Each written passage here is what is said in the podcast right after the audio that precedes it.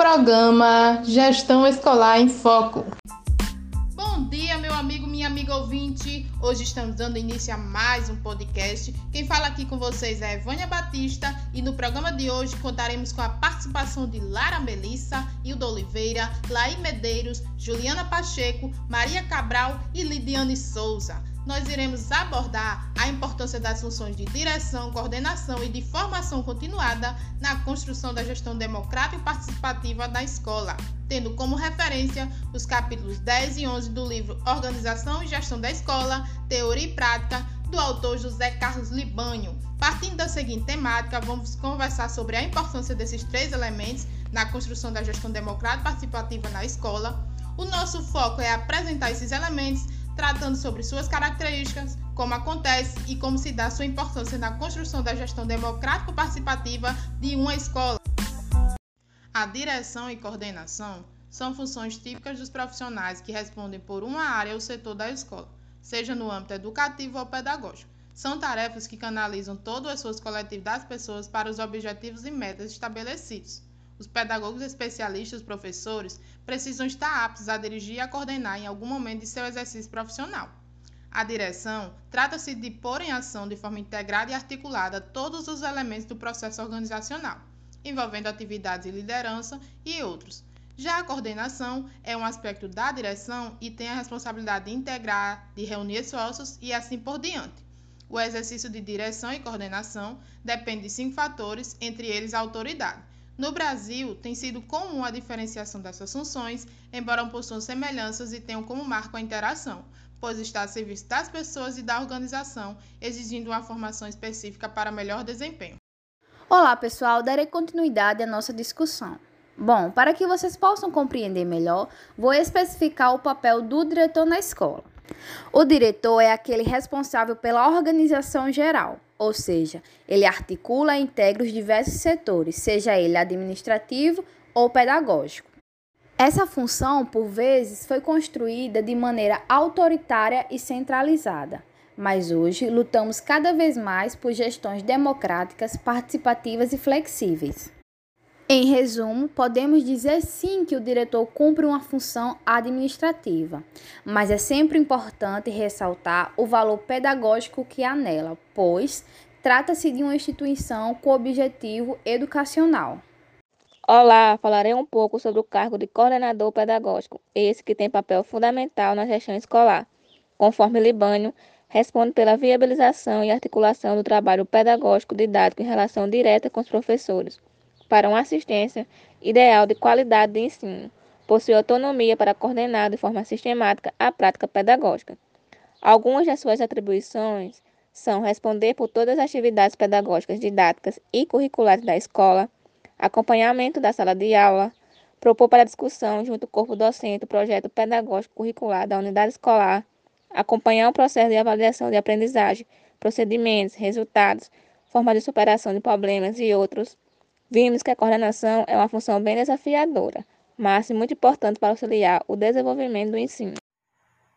Bem, falando ainda sobre as funções de coordenação pedagógica, segundo Libânio, pode ser sintetizada em planejar, coordenar, gerir, acompanhar e avaliar qualquer atividade pedagógica, didática e curricular, sendo ela escolar ou da própria sala de aula, com o intuito sempre da melhoria da qualidade de ensino-aprendizagem. Dentre algumas atribuições específicas de coordenação pedagógica estão coordenar e gerir a elaboração de diagnósticos, estudos e discussões, fazendo com que ajude na construção não só do projeto pedagógico curricular, mas também de outros planos e projetos da escola.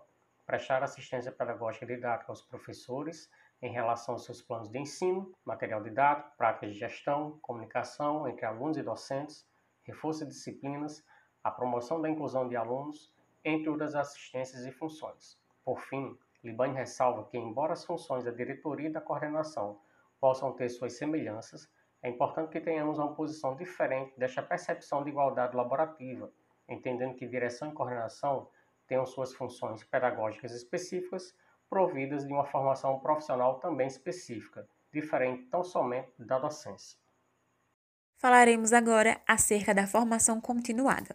Bom, a formação continuada é entendida como uma condição para a aprendizagem permanente e para o desenvolvimento pessoal, profissional e cultural de professores e especialistas, e tem por objetivo o aperfeiçoamento profissional, teórico e prático no contexto de trabalho e no desenvolvimento de uma cultura geral mais ampla.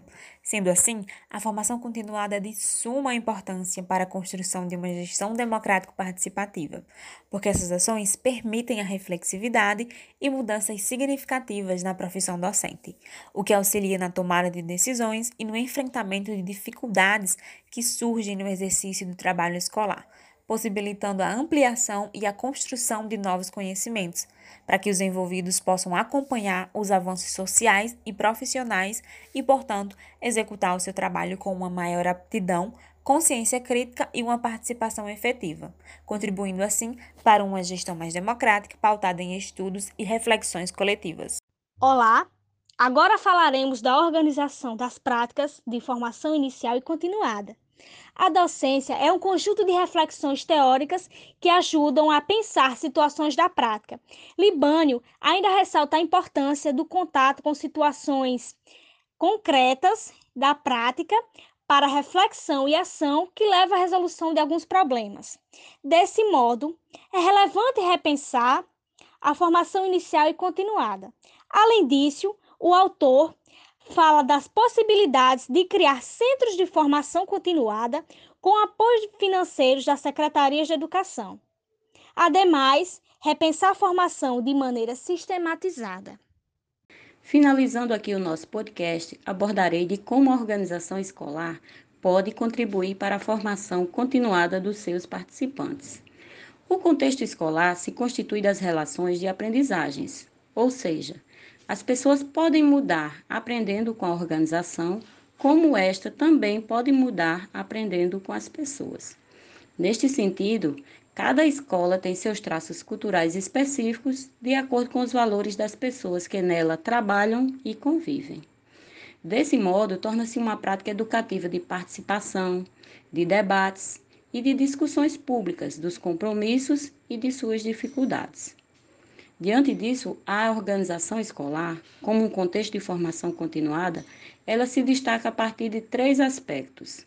Primeiro, o de que a escola se molda a partir dos comportamentos subjetivos.